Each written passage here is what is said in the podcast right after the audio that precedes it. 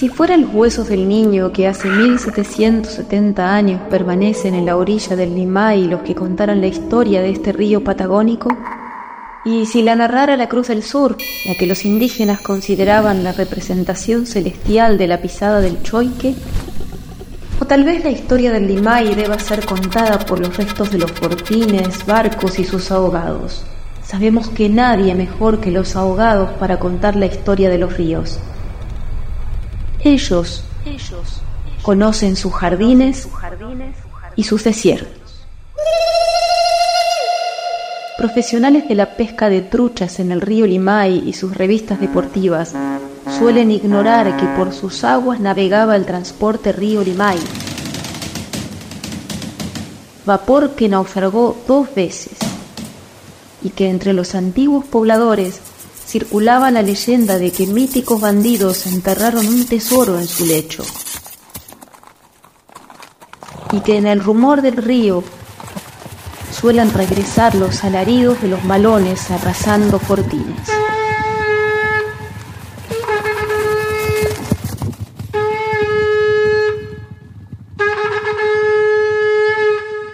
El golpe del cultrún imita el murmullo del limay, aunque las hechiceras mapuches suelen decir que el limay alcanzó su tayel, es decir, es decir, su canto sagrado. Por eso cada tanto se desborda, pues como una machi, cuando el limay canta, también vuela. El limay tiene alas. A veces se le prestan las decenas de especies de pájaros que lo habitan. Pichufeo, hornero, chimango, jote, cabeza negra y cabeza colorada, caranchos y muchos más. y otras el vuelo de sus poetas que en sus orillas lo cantan y de esta manera lo ayudan en su camino hacia el mar. Las alas de Marcelo Verbel, de Elías Chucair y de Silvia Mellado, entre tantos más.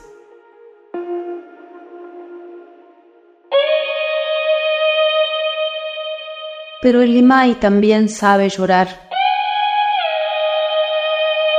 como cuando recuerda la historia de Pedro Farías, el maruchito, niño que trabajaba arriando mulas en el sur de Río Negro y que fuera asesinado por tocar la guitarra de su patrón.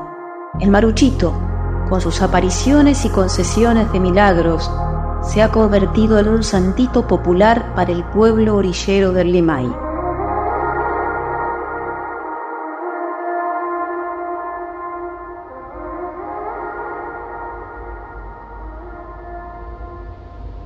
El viento del Limay tuvo muchos nombres, ninguno dado por los expertos del clima.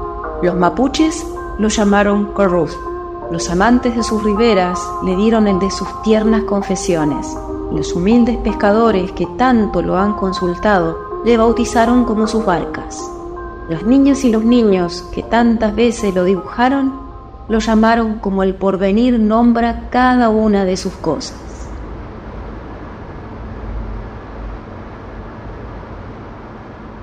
Sobre el río Limay se han edificado algunas represas hidroeléctricas como la de Pichipicún, la de Alicurá, la de Leufú, la de Arroyito, la de Piedra del Águila y la de Chocón, y se ha construido la única planta de agua pesada de América del Sur, aunque su máxima energía radica en ser un río que acuna diversas culturas, memorias y cantos.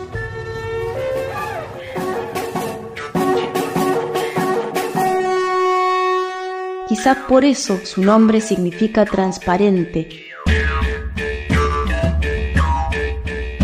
Mapudungún, idioma mapuche.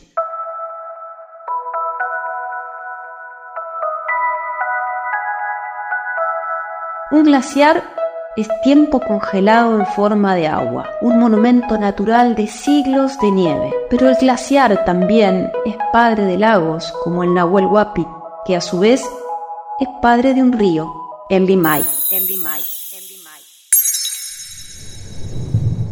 Siglos antes de que el río se llamara río, el Limay supo ser una lanza, una flecha, un relámpago, un bastón de agua de los peregrinos que recorren la cordillera.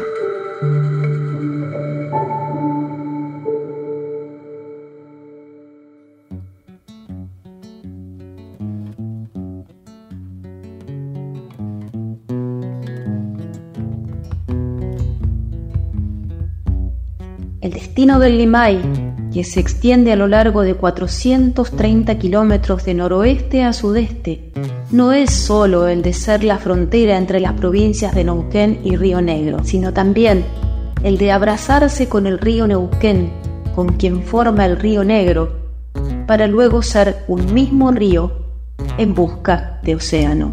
Poncho de cuatro colores, cuatro caminos quebrados y un solo sueño de cobre está el changuito soñando.